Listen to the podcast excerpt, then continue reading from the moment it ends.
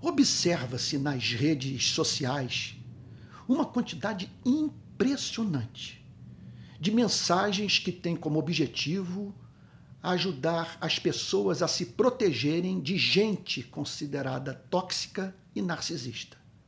É fato que você e eu estamos expostos a lidar com gente capaz de brincar com os nossos sentimentos, que tenciona nos usar e que não tem a mínima consideração pela nossa vida.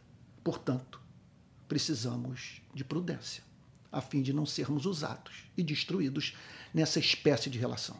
Contudo, como ver esse discurso todo à luz do que Jesus falou para os seus discípulos? Eis que eu os envio como ovelhas para o meio de lobos. Com isso, Jesus está afirmando três verdades. A primeira, lidar com os seres humanos é complicado mesmo.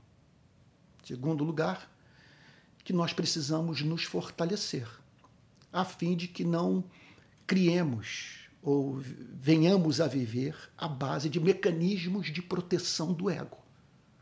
Quer dizer, nos comportando como mercadoria frágil, deixando assim de cumprir a nossa missão. E aí nós somos remetidos por, para o terceiro ponto da mensagem de Cristo, que é muito curiosa. Porque é o seguinte: ele, o que ele está dizendo é que nós fomos chamados para desintoxicar essa gente toda. Quer dizer, mediante uma relação que é mantida com realismo, mas a partir de um coração blindado pelo amor de Deus. E que faz, portanto, que essa gente não tenha que necessariamente nos colocar de cama em crise de depressão.